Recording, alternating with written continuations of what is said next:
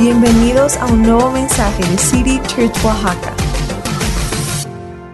Y bueno, el día de hoy, ah, el mensaje que tengo para ustedes es un poquito más, este, mm, de más multimedia que normal.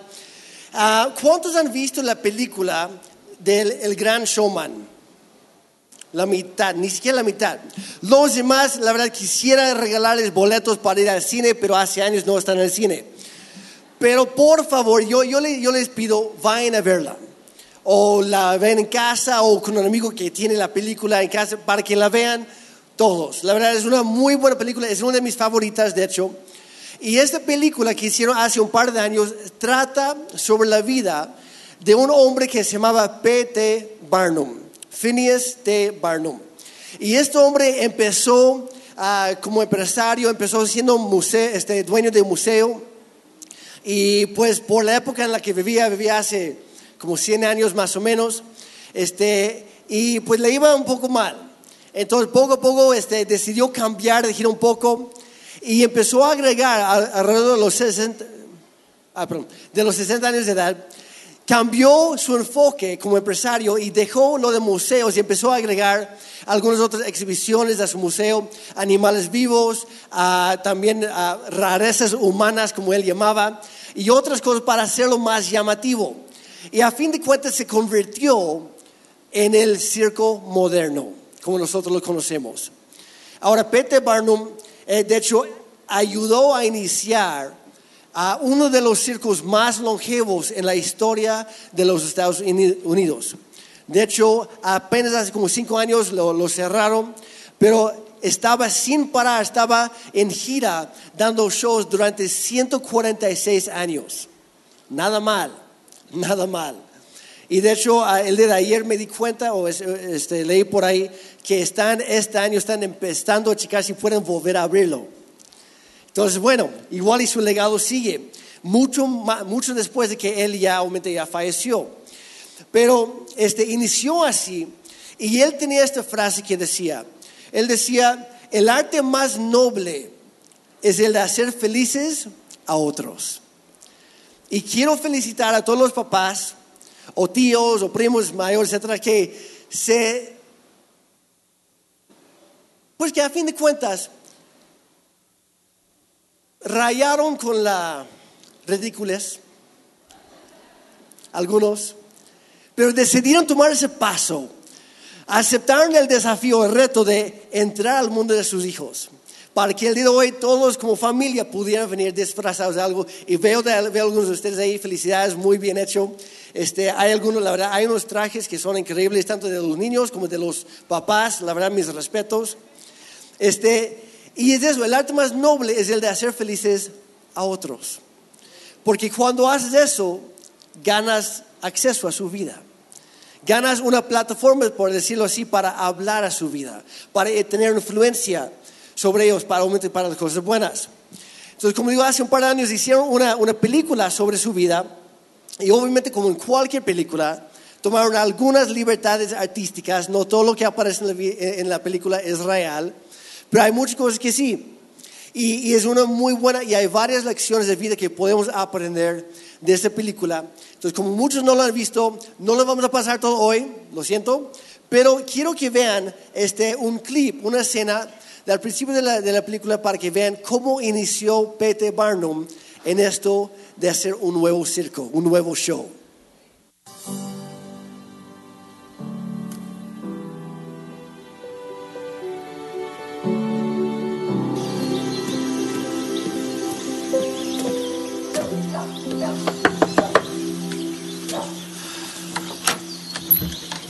¿Usted es Gertrude Stratton?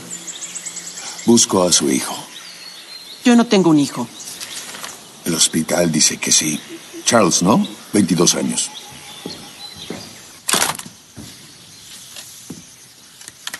Charles. Charles.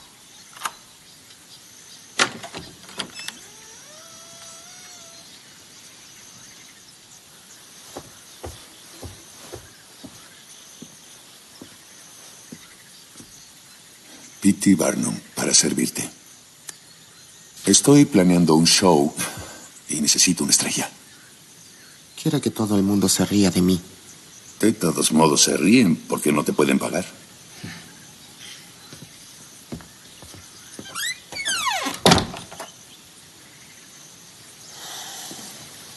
Ve a un soldado, no, un general, cabalgando en el escenario con una espada y un arma y, y, y el uniforme más hermoso jamás creado.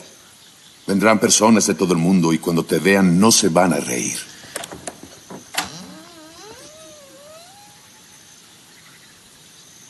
Te saludarán.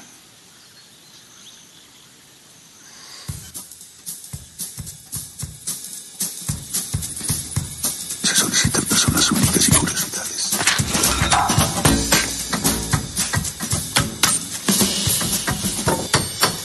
va todo, niñas?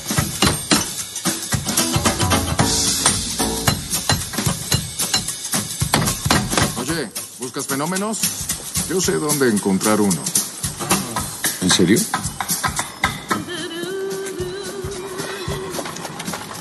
Vengan, niñas.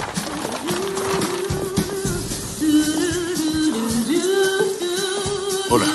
No debería estar aquí. Lo, lo lamento. ¿Quién está cantando? Usted, ¿verdad? Señor, tendré que pedirle que se marche. Usted tiene tanto talento y... Extraordinaria. Única. Incluso diría muy hermosa. Señor, por favor, déjeme en paz.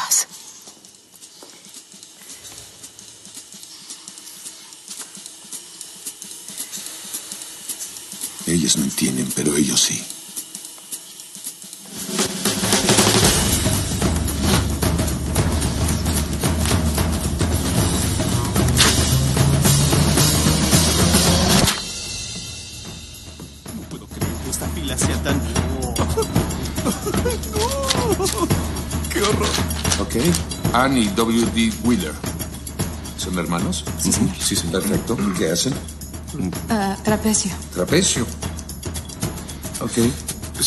Al público no le gustará que nos pongan en el escenario. Cuento con eso. Cuento con eso. En su anuncio estaba buscando personas únicas y otras curiosidades y decía, yo cuento con el hecho que le va a ganar la curiosidad a las personas porque yo voy a poner en el escenario a personas que nadie más se atrevería a poner.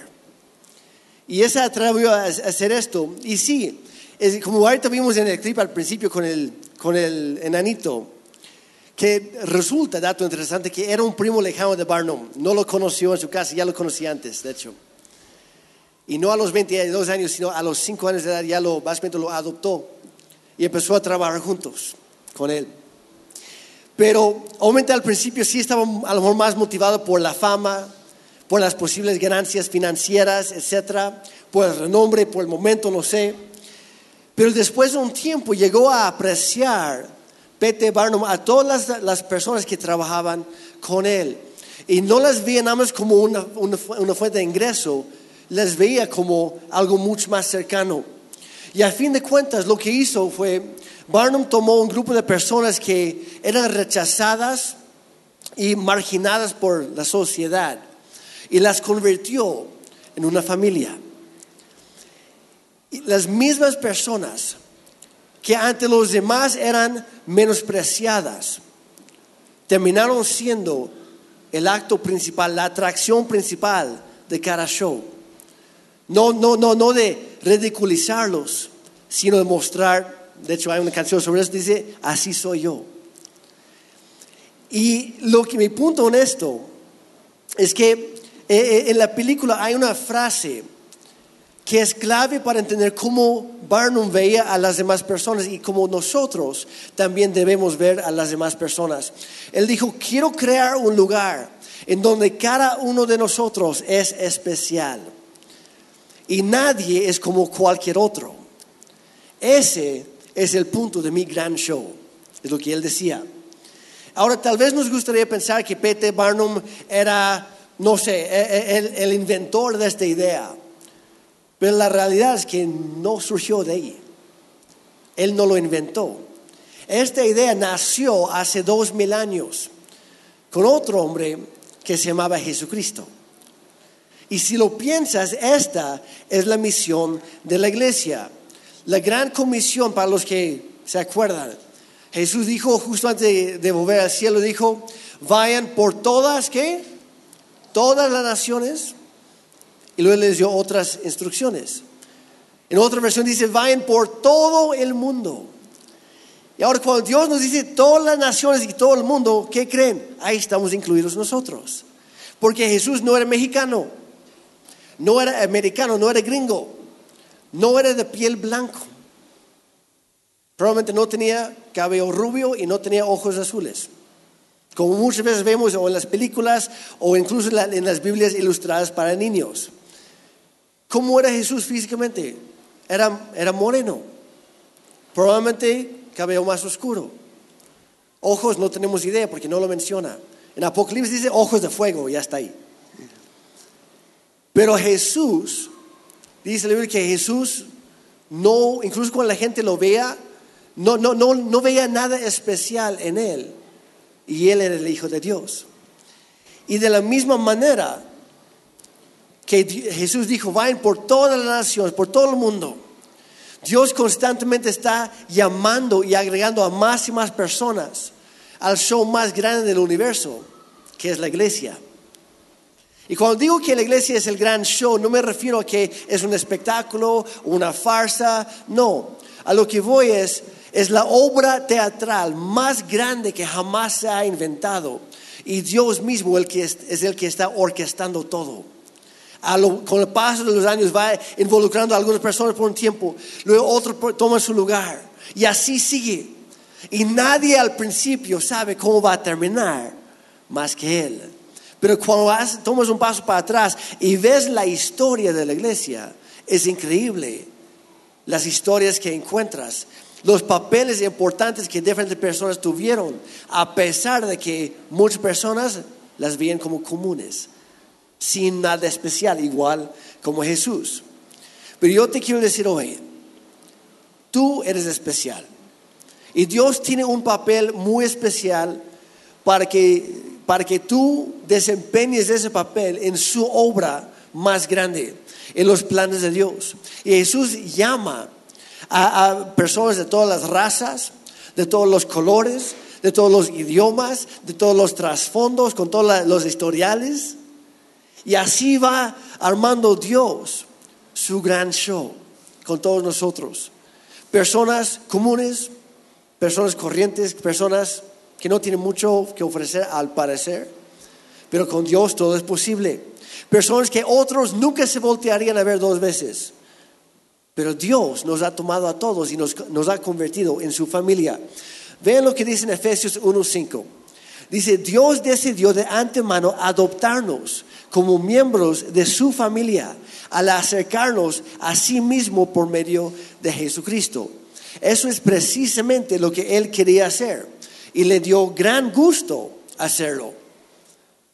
Dios te ha adoptado como hija o como hijo suyo y le dio gusto hacerlo. Nadie le obligó, no lo hizo a las malas, dice, lo hizo con gran gusto. Y sigue esta idea, vamos a saltar a- al libro, a la carta de, de los Corintios, capítulo 12, pero es la misma idea. Dice, el cuerpo humano tiene muchas partes, pero las muchas partes forman un cuerpo entero.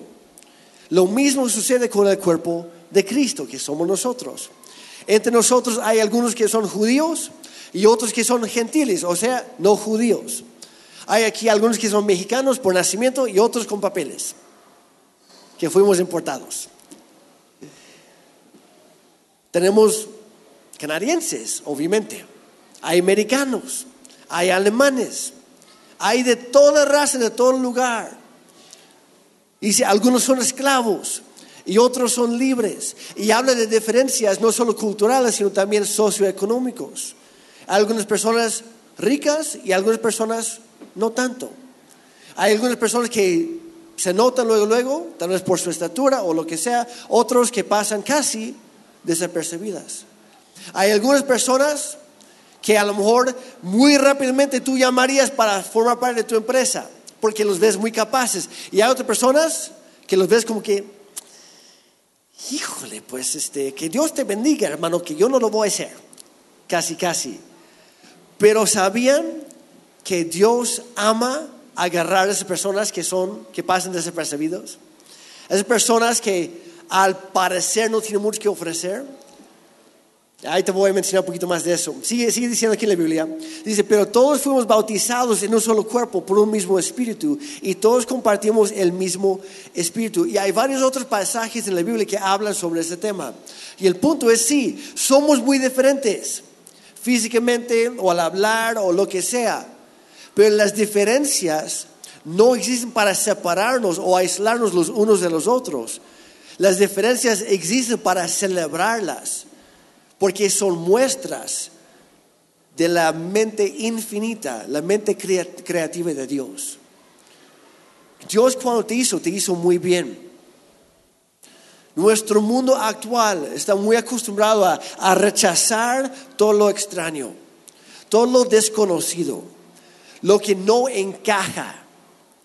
Pero nuestro Dios no hace eso. Es el autor de vida y es el gran artista, el más grande artista jamás ha existido. Y Él existe para siempre. Y la Biblia nos dice que todo lo que Dios hace es bueno. Y Dios te hizo a ti. El rey David escribió en Salmo 139. Y todos nosotros podemos decir lo mismo el día de hoy. Dice, soy una creación maravillosa. Digan eso conmigo. Soy una creación maravillosa. Y por eso Dios te doy gracias. Todo lo que haces es maravilloso y de eso estoy bien seguro. En otra versión dice, Dios, tú me hiciste muy bien. Voltea a la persona que está a tu lado y dile, Dios me hizo muy bien. Y a ti también. Dios no hace basura. Dios no hace chatarra. Dios no es como nosotros que no, no sé tú, pero la verdad cuando Dios estaba repartiendo dones artísticos, yo ni me enteré de la fila para colarme ahí. La verdad, yo trato de hacer algo de arte y termina siendo muy abstracto, demasiado abstracto, cuando no era la idea. No se me da muy fácilmente. Yo me acuerdo cuando estaba en la primaria, cuando era niño, nos llevaron a un taller de cerámica, de barro, y ahí nos enseñaron la, la técnica y todo. ¿Cuántos tuvieron la misma experiencia? Que, fuimos y nos enseñaron que pongan sus manos así y ya la, mesa va girando, el torno ahí y, lo vas moldeando con sus dedos y ya había algunas personas de la clase que eran, wow, qué increíble. Y ya luego éramos los otros, que la verdad por más que metíamos dedos, la verdad nada más echamos a perder la cosa. Y yo me acuerdo que yo quería hacer un, un simple tazón, una taza para mi mamá que amaba mucho.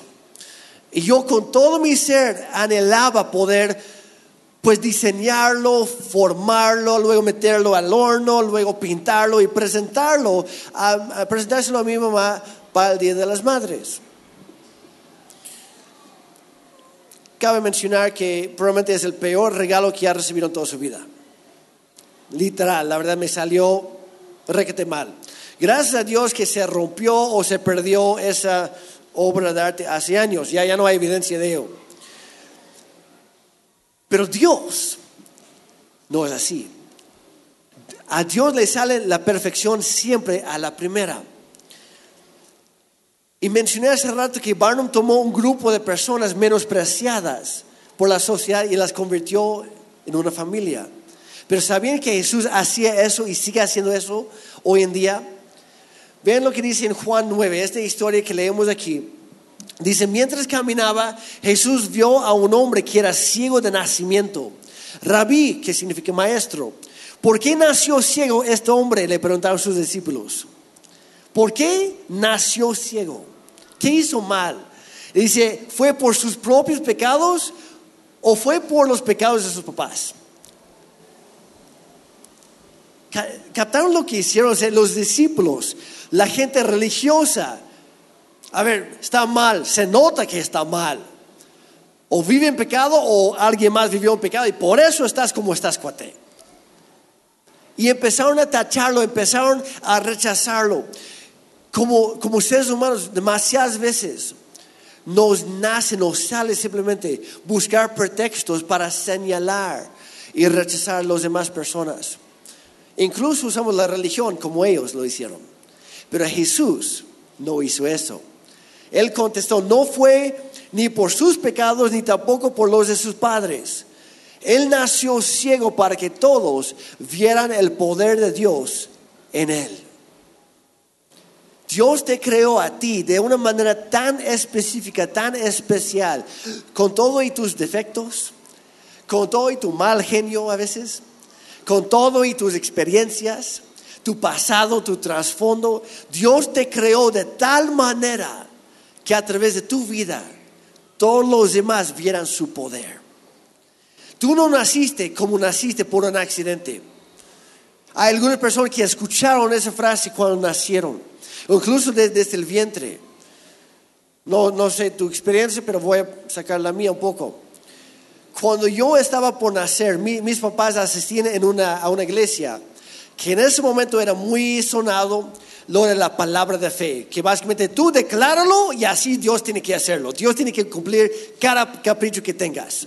Pide un millón de dólares y Dios te lo va a hacer, te lo va a dar. Pide un avión privado y Dios te lo va a regalar en tu, en tu jardín que ni jardín tienes. Pero es la idea, es lo que se enseña en algunos lugares, no es bíblico.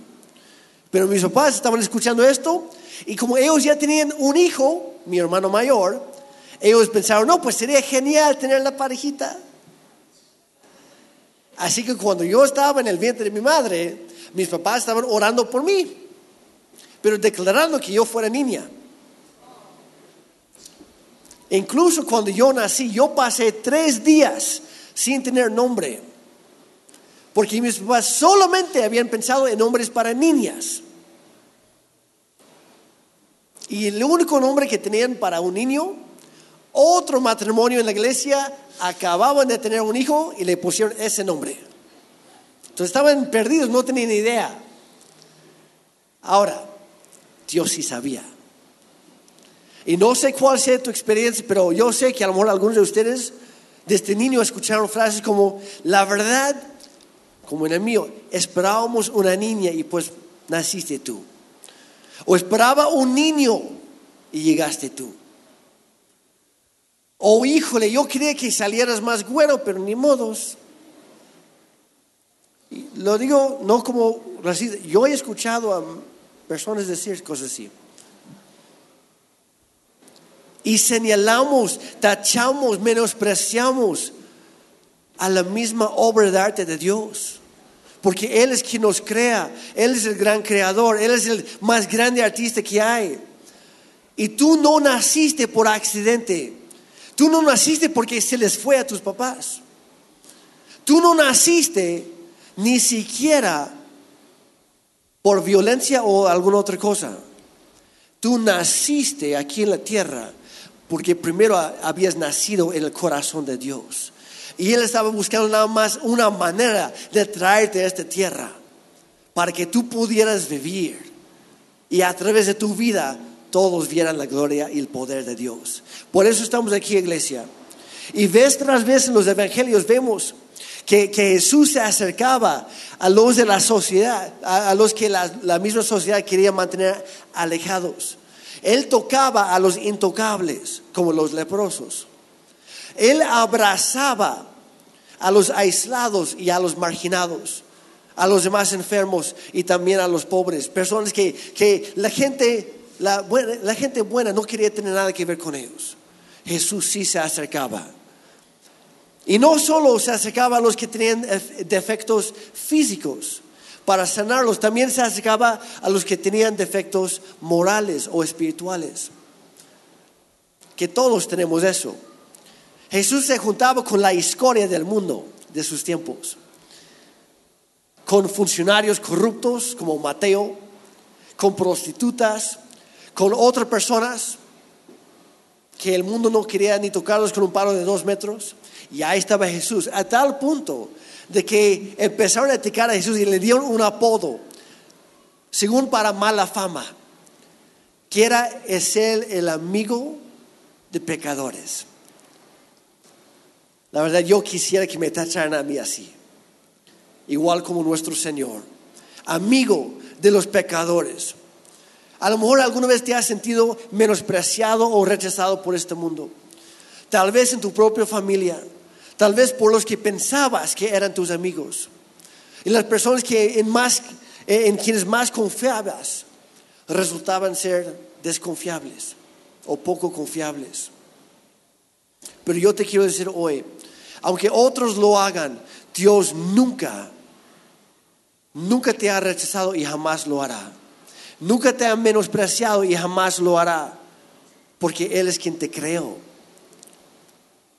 Rick Warren, un gran pastor y autor del, libro Una vida con propósito, que por cierto, después de la Biblia es el segundo libro más importante que deberías leer. Si nunca lo has leído, aquí lo tenemos en venta. Pero él escribió esto. Este, el resumen está en la pantalla y yo lo voy a leer completo. Dijo, Jesús vino por los molidos, los tachados y por los que clamaban por ayuda. Vino por los abandonados, los derrotados y por los agotados. Vino por los pobres, los alejados, los borrachos y también por los golpeados. Cristo vino por los rotos, los desechados y por los apagados. Vino por los utilizados, los atropellados y los aniquilados. Para decirlo de otra manera, Jesucristo vino por ti y vino por mí. Todos, todos nos encajamos en esa lista ahí, en algo o en varios ahí. Y las buenas noticias son que a pesar de nuestros defectos, tanto los físicos como los espirituales, por nuestro pecado, a pesar de todos nuestros errores, Dios nos ama y nos llama a ser sus hijos. De acuerdo a la ley perfecta de Dios, por nuestro pecado debemos mantenernos alejados de Él para siempre. Pero gracias a lo que hizo Jesucristo en la cruz, al dar su vida por la nuestra, todo eso cambió. Y ahora nos ha reconciliado con Dios Padre. Y lo explica aquí en Colosenses y en Romanos que vamos a leer aquí juntos. Colosenses 1 dice, en otro tiempo ustedes por su actitud y sus malas acciones estaban alejados de Dios y eran sus enemigos. Empezamos siendo enemigos de Dios por nuestro pecado, por nuestro rechazo a Él. En Romanos dice, cuando éramos totalmente incapaces de salvarnos, Cristo vino en el momento preciso y murió por nosotros, nosotros pecadores. Ahora bien, casi nadie se ofrecería a morir por una persona honrada, aunque tal vez alguien podría estar dispuesto a dar su vida por una persona extraordinariamente buena.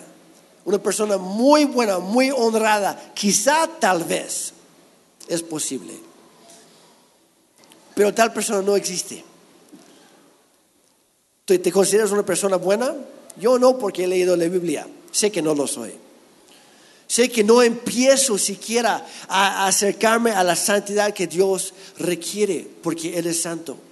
Y por mi pecado yo debía mantenerme alejado para siempre. Pero sigue diciendo, pero Dios, y me encanta esto, pero Dios mostró el gran amor que nos tiene al enviar a Cristo a morir por nosotros cuando éramos, cuando todavía éramos pecadores. Empezamos siendo enemigos de Dios. Pero Cristo cambió todo eso. Sigue diciendo, pues como nuestra amistad con Dios ya cambió, quedó restablecida por la muerte de su Hijo cuando todavía éramos sus enemigos. Con toda seguridad seremos salvos por la vida ahora de su Hijo. Así que ahora podemos alegrarnos por nuestra nueva y maravillosa relación con Dios. Gracias a que nuestro Señor Jesucristo nos hizo amigos de Dios. Éramos enemigos de Él por nuestro pecado. Vino Cristo y lo cambió todo en la cruz. Y ahora Dios nos llama amigos e hijos. Y de todo esto quiero sacar tres puntos rápidamente. Número uno es que Dios toma a los que están alejados y los acerca a su corazón. Si te sientes alejado de Dios, Él te está llamando hoy y te quiere acercar a su corazón. Esa es la iglesia. Es donde Dios nos trae a todos, de todos los lugares, de todos los trasfondos y nos convierte en una sola familia. Todas las demás fuentes de identidad, por el color de tu piel, tu estado eh, eh, socioeconómico, tu educación o falta de, tal vez por quiénes eran tus papás o no sé. Todas las demás etiquetas de identidad que podamos adoptar o que podamos usar para etiquetar a otros, para calificarlos. A fin de cuentas, se vuelven secundarias después de nuestra identidad en Cristo Jesús. Aquí en la iglesia no hay papás y mamás. Todos somos hermanos y hermanas. Todos estamos al mismo nivel delante de Dios. No hay una persona que es más importante que otro.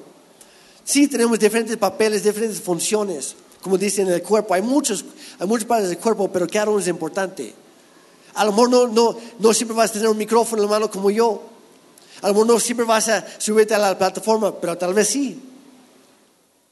Sea como sea, Dios quiere usar tu vida para que sea la plataforma en la cual otros lo ven a Él. Para eso naciste, para eso estás aquí hoy. Y si la iglesia es el show más grande de todos, significa entonces que tú no eres parte de la audiencia. Hay demasiados cristianos que creen, no, pues yo nada más llego, escucho, tal vez doy algo, tal vez no, y luego me voy. Yo nada más voy, llego a la iglesia para recibir, que me den de comer espiritualmente y me voy a mi casa, ya cumplí, ya estoy bien. Y se están perdiendo de lo mejor, porque Dios no, no te salvó nada más para que estuvieras sentado ahí. Dios te salvó para que tú fueras parte de su plan para alcanzar a otros. Tal vez con un vecino, tal vez algún familiar, tal vez algún amigo, pero que a través de tu vida todos vean el poder y la gloria de Dios. Por eso Jesús dijo, hagan brillar su luz en este mundo tan oscuro. Que a través de sus buenas obras, no es para ser reconocidos, no es para que nos vean o que nos agradezcan o que nos reconozcan, no. Dice, a través de sus buenas obras, todos los demás que vean sean acercados a Dios, Padre. Para eso estamos aquí. Ahora piensa por un momento, ¿en dónde encontró Barnum su primera estrella? Pues en una casita, según la película. Pero ¿en dónde encontró a Jesucristo sus primeras estrellas en este gran show? En los lugares menos esperados. Literalmente a cuatro de ellos los sacó de, sus barcos de pescadores. Estaban ahí limpiando sus redes. Llegó Jesús a la playa. Oigan, no, no tenemos nada que vender, lo siento, anoche no atrapamos nada. Híjole, bueno, pues, ¿y si los vuelvo pescadores de hombres en lugar de peces? ¿Y eso qué es? Vengan conmigo, les enseño. A otros había una filísima y un cobrador de impuestos ahí. Y este cuate siempre cobraba de más y se lo echaba al bolsillo. Se llamaba Mateo. Y llega Jesús, va observando y dice, oye Mateo, ya te vi, ¿eh? Devuélvelo. Y dice, ay Señor, perdón. Este, dice, no, la verdad, lo que me interesa es que dejes lo que estés haciendo y que vengas conmigo. Y todos los demás en la fila, ¿a él? ¿Por qué a él? si es el peor de todos?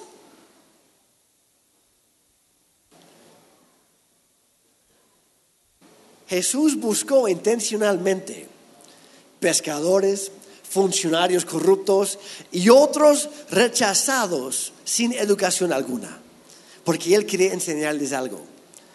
Pero después de pasar tiempo con Jesús, mira lo que pasó. Lo encontramos en Hechos 4:13. Dice, los miembros del concilio quedaron asombrados cuando vieron el valor de Pedro y de Juan, dos pescadores. Dice, porque veían que eran hombres comunes sin ninguna preparación especial en las escrituras. También los identificaron como hombres que habían estado con Jesús. Antes eran hombres comunes sin preparación especial, pero algo tenía. Algo tenían porque habían pasado tiempo con Jesús. Esa palabra, que eran hombres comunes, en el griego original, ¿saben qué palabra es? En el griego es la palabra idiotes. Idiotes. ¿Se pueden imaginar qué palabra en español tenemos hoy en día gracias a esa raíz en griego? Es posible incluso que algunos de nosotros aquí nos han llamado con dicha, con dicho, dicha palabra. Idiotez. Ahora, no estoy insultando a nadie, ¿ok? Pero esa palabra idiotez no llevaba la misma idea que tenemos hoy en día.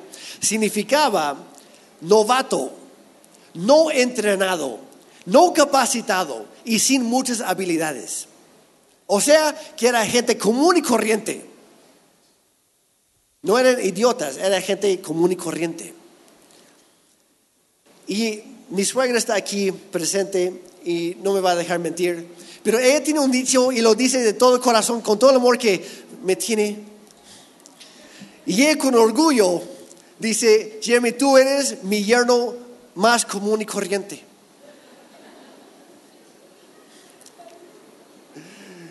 No pensando en la palabra griega, aclaro. Claro, ella lo dice con cariño porque dice, Jeremy, me encanta porque cualquier cosa que ponga frente a ti, tú lo comes. Tú no eres especial, tú no eres piqui. Tú agarras parejo. Entonces, a eso se, se refiere a mi, mi, suegra. Suegra la quiero mucho. Y es cierto, la verdad, yo, yo le entro parejo a todo. Este, los que me han, me han visto comer, la verdad, lo han presenciado. Pero comunes y corrientes eran la, la etiqueta que usaba la gente para, describir a los discípulos de Jesús. Pero no lo decían como que una ofensa un insulto. Lo decían, ¿cómo es posible que esta gente común y corriente, sin educación alguna, sin habilidades especiales, y sin embargo hoy están aquí predicando la palabra de Dios? Es lo que hace Dios cuando pasamos tiempo con Él. Era gente común y corriente, pero Jesús los convirtió en personas que marcaron al mundo entero, dejaron huella. Y el día de hoy te está invitando a subir al escenario de Dios para ser parte de lo que Él está haciendo y también marcar o dejar huella en este mundo. Ahora, para sondear un poquito, ¿dónde están hoy los guapos? Los guapos, ¿pueden levantar la mano por favor? ¿Dónde están los guapos? Llegaron muy pocos guapos de hoy. Okay. También guapas, por cierto, eh, hablo de forma general. Guapos y guapas. Está la, ya más manos se levantaron gracias a las mujeres. ¿Dónde está la, la, gente inteligente? ¿Dónde están los inteligentes? Los y las. Ok. Al parecer, en la primera reunión había más inteligentes que guapos. En la segunda, al parecer, es, es al revés. Pero bueno, se ven bien, es lo importante. ¿Dónde está la gente deportista, atlética? ¿Alguien por ahí? Oye, algunos con las dos manos para que vean que sí se puede. Perfecto. A ver, otra pregunta. ¿Dónde está la, la, la, crema innata de cada generación escolar? O sea, de que tú llevabas puros 10 y si, si, si llegaba a la casa con 9.9, ya te deprimías toda la semana. ¿Sí? Ok, hay algunos, perfecto. Pues tengo buenas noticias para todos ustedes.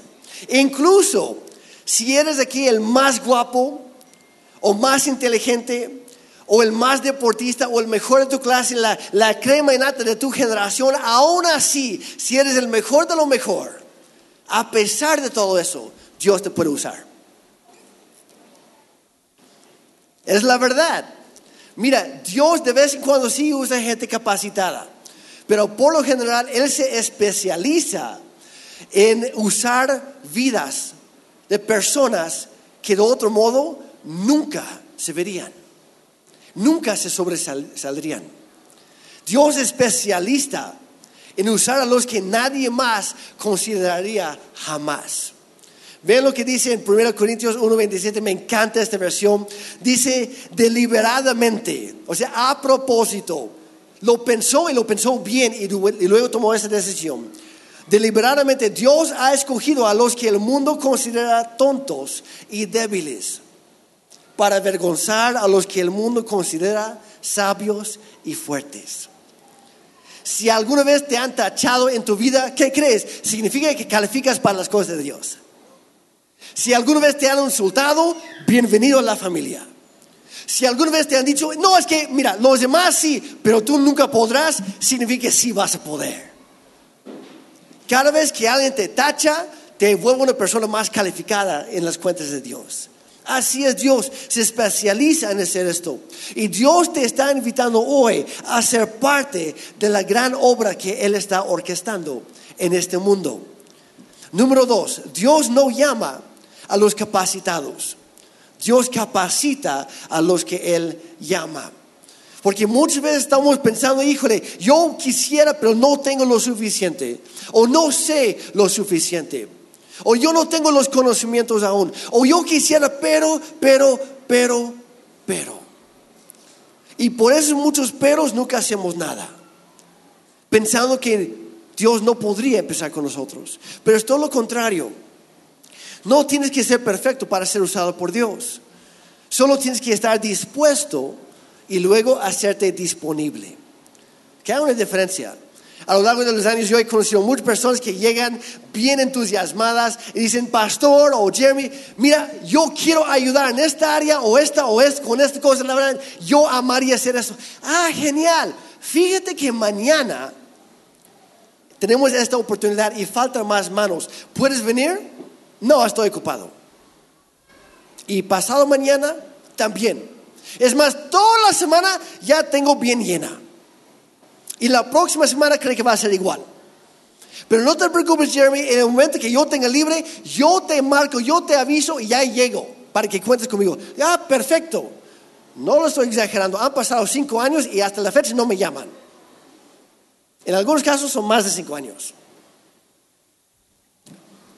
Hay una gran diferencia entre estar dispuesto emocionalmente y estar dispuesto para lo que venga, estar disponible.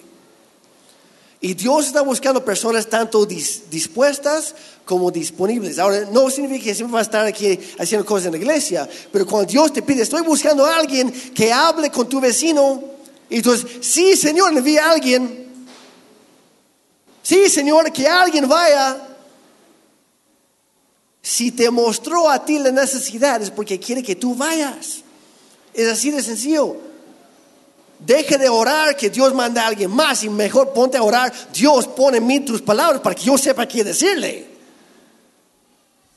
Y cuando hacemos eso, Dios empieza a mover toda nuestra vida para su gloria. Él está buscando personas que simplemente creen en Él, que Él hará lo que ha prometido y que confíen en Él lo suficiente como para actuar sobre ello de este niño, algo que, se me grabó mucho fue la historia de Isaías en la Biblia, el profeta. Porque no, no, no habla mucho de su vida antes de ser profeta, pero sí menciona que en dado momento Dios estaba buscando en toda la tierra, en toda la tierra. Y luego llegó, llegó con Isaías. Y le dice, estoy buscando a alguien que pueda hablar por mí. ¿Cómo ves Isaías? ¿Cuál fue su respuesta? Heme aquí, Señor, envíame a mí. Pero mi pregunta siempre fue, ¿a cuántas otras personas Dios ya le había hecho la misma pregunta y lo rechazaron? Porque dice que Dios, Dios anduvo por toda la tierra buscando. No empezó con Isaías, pero Isaías fue el primero que dio el sí. Que dijo, ya no busques más, aquí estoy. Y cuando tú das el sí a Dios, todo cambia. Hay personas que se disfrazaron hoy para dar un poco de alegría a los niños. ¿Por qué? Porque dieron el sí a Dios. Cuando preguntamos, ¿estamos buscando algo? Alguien que se disfraza de Mario Luigi. De hecho, hubo un joven que dijo, bueno, si no hay otra cosa. No me agrada mucho lo de Mario, pero bueno, yo quería hacer otra cosa. Anoche alguien más se comunicó conmigo, de hecho dos gemelos que tenemos aquí, y me dijeron, Jeremy, ¿qué hace falta? Y me preguntaron, oye, ¿no tienes a Mario Luigi? Le digo, hmm. Esta mañana llegó el otro joven, le digo, Dios es bueno, escuchó tu clamor. Y siempre no vas a salir de Mario. Y dijo, gracias a Dios. Pero estuvo dispuesto a hacerlo. Estuvo dispuesto a hacer lo que nadie más quería. Y cuando tenemos esa actitud, de repente Dios tira todas las barreras en nuestra vida y empezamos a experimentar cosas que de otro modo nunca experimentaríamos. Ah, yo, siempre usaba una, una frase cuando estaba con los juniors que hay una historia en la Biblia cuando hay un profeta, de hecho un profeta pagano, pero que Dios estaba hablando a través de él, lo manda a bendecir al pueblo de Israel. Y en camino, él va montado sobre su burra. Y la burra ve que había un ángel impidiendo el paso por ese camino específico. Y tres veces Dios abrió la boca de la burra para hablarle a este profeta bien menso, que nomás no entendía la cosa. Es de idiota. No es cierto.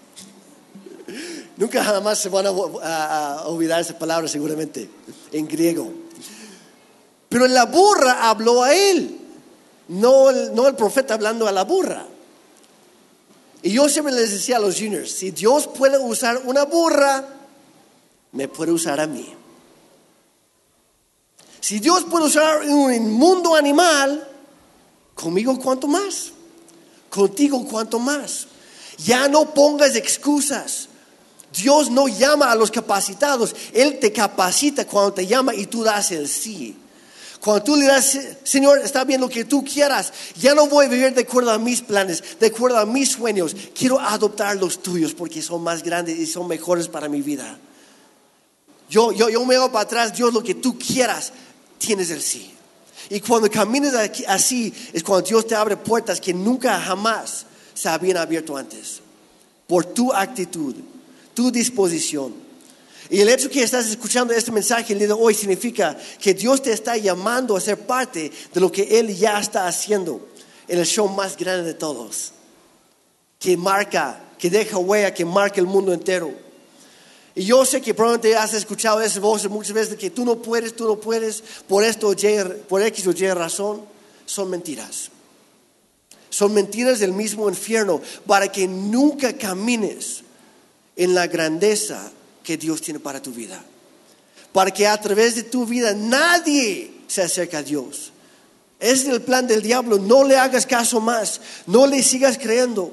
Y número tres, Dios toma a los débiles y a los avergonzados y los corona con gloria y con honra.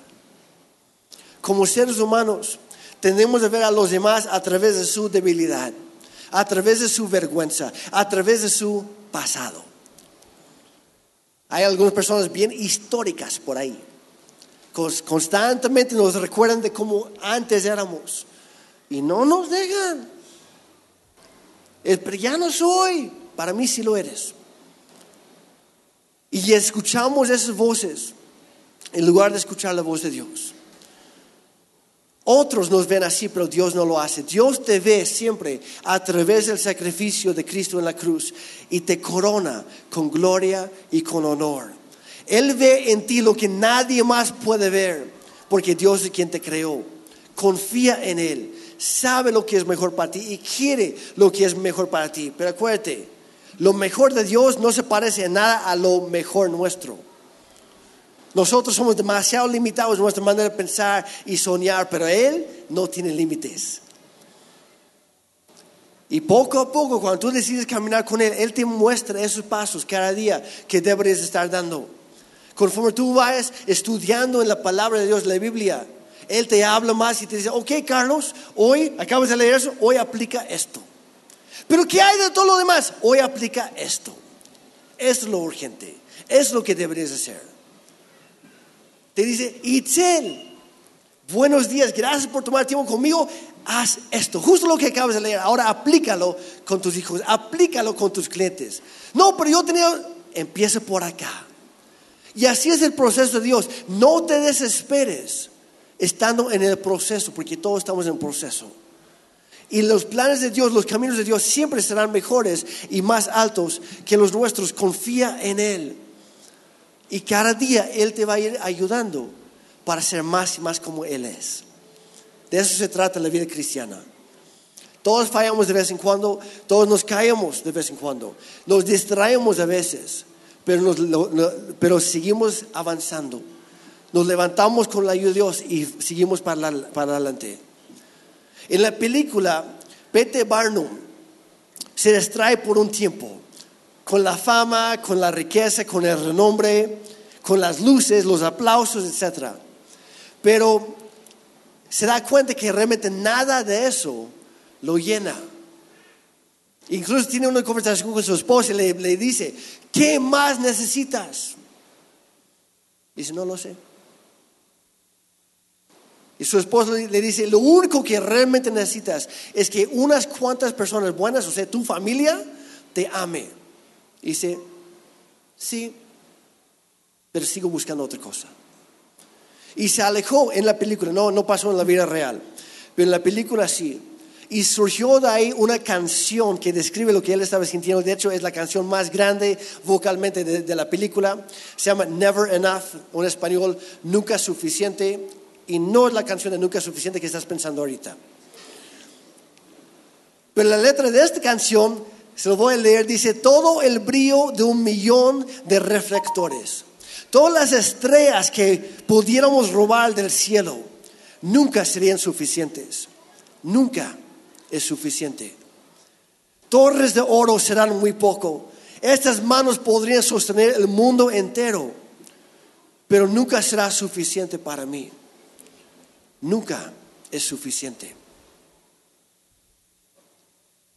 Y así muchas veces andamos en esta vida.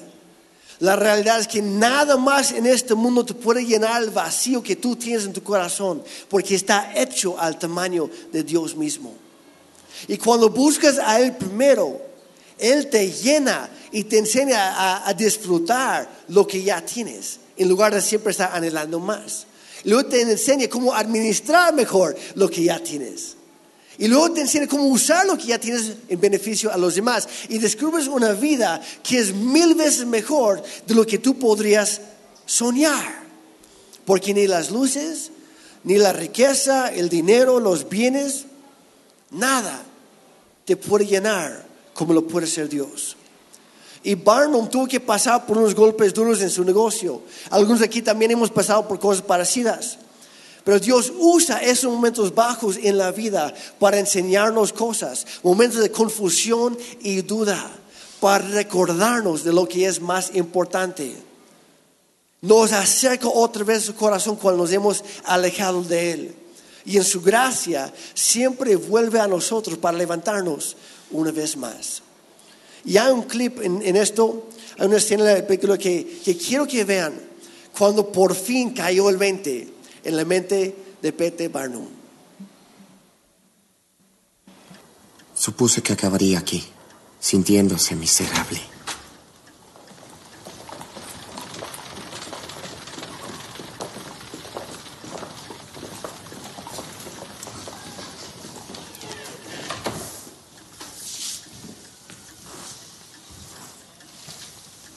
Si vinieron a que les pague, el dinero se esfumó, no hay nada.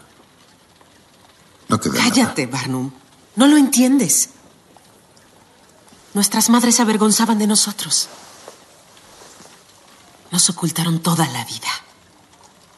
Tú nos sacaste de las sombras. Y ahora también renuncias a nosotros. Tal vez sí seas un fraude. Tal vez siempre se trató de dinero. Pero nos diste una verdadera familia. Y el circo era nuestro hogar.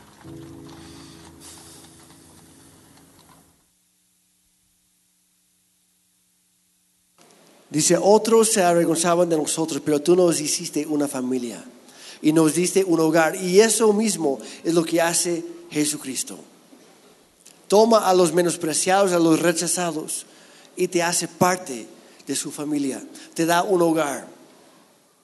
Al final, Peter Barnum descubre que, que los gozos más grandes de su vida no era, no se encontraba donde él pensaba, en perseguir los aplausos de su audiencia ni en la fama que había conseguido. Y en una de las últimas escenas, él está sentado junto con su esposa en un teatro, están viendo, están observando el recital de baile de sus hijas, de sus dos hijas. Y él en ese momento repite las palabras que él canta al principio de la, película. Y dice, esto es todo lo que podrías desear. Es todo lo que necesitas. Y está justo frente a ti. Y hoy Dios te está diciendo algo parecido. No, no de un recital. Pero lo que tanto has estado buscando está justo aquí en este lugar. Está justo frente a ti. Todo lo que podrías anhelar, todo lo que podrías necesitar y mucho más. Dios te lo ofrece gratuitamente hoy.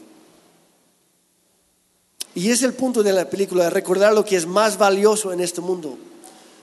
Dios y las otras personas. Porque no hay ninguna otra cosa que exista que es eterna. Solamente Dios y las personas lo somos. Cada persona. Y nos recuerda que muchas veces aquello que está justo frente a nosotros es lo que más ignoramos, a lo que menos valoramos. Hoy es el día del niño. Aprovechen los que tienen hijos. Pero mañana también. El siguiente día también. Que no sea nada más un, año, pero un día de todo el año. Todos los días busca pasar tiempo con tus hijos. Busca dejar huella en ellos. En sus conversaciones. En sus pláticas. Con tu estilo de vida. Enseña con tu vida. Deja huella en generaciones. Pero Jesús inició un movimiento abarcando a gente de todos los colores, de todas las razas, de todos los idiomas, y lo sigue haciendo hoy. Imagina una iglesia así, que valora a todas las personas por igual. Seamos esa iglesia. Seamos esa iglesia. Quiero terminar con un- una, una última escena aquí, donde llega, ya fue después de su ruina, y llega el mayor crítico de Peter Barnum y le dice lo siguiente. Buen día.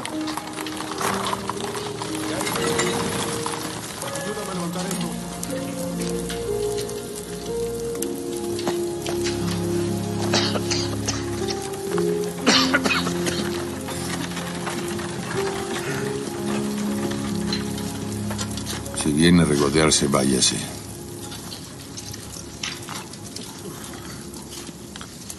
Atraparon a los que causaron el incendio.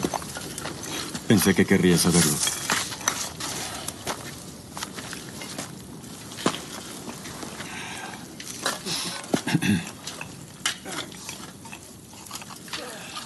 Jamás me gustó su show. Pero parecía que a las personas sí. Así es, les gusta.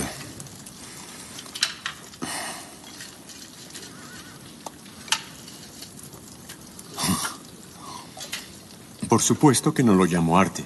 Ah, claro que no. Pero poner a personas de todo tipo en el escenario con usted, de todos los colores, formas, tamaños, presentándolas como iguales. Bueno, otro crítico podría incluso llamarlo una gran celebración de humanidad. Eso me gustaría. Mm.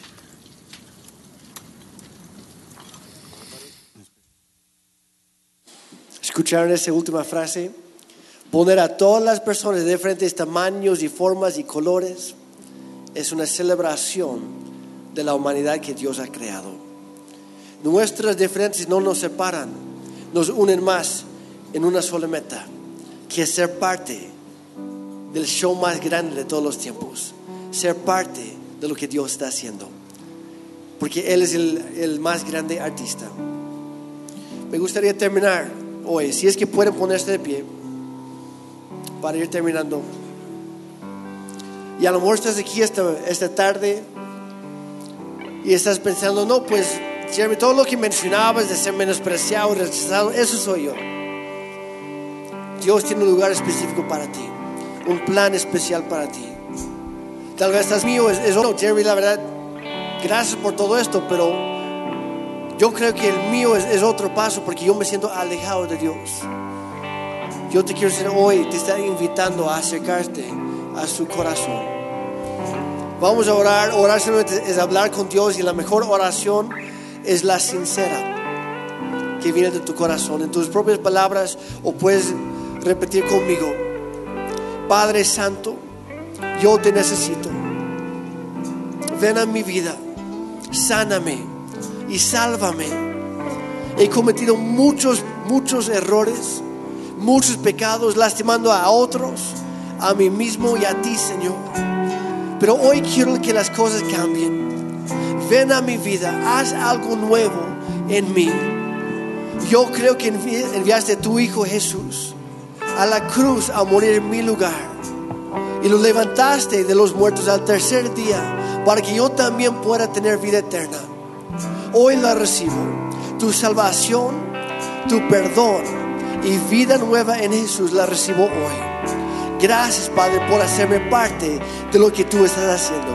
Y si tú moriste por mí, entonces a partir de hoy yo viviré por ti. Ese es mi compromiso, Señor. En el nombre de Jesús. Amén. Y si acabas de hacer esa oración por primera vez, bienvenido a la familia de Dios. Y los demás también, Señor, yo pido que tú sanes corazones rotos. Que cada persona aquí al salir pueda sentir que tú nos estás acercando a tu corazón. A pesar de todo lo que nos han dicho, a pesar de todo lo que nos han hecho o que nosotros mismos hemos hecho. Gracias por darnos otra oportunidad cada día para volver a tu corazón, estar a tus pies. Enséñanos a vivir como tú quieres que vivamos.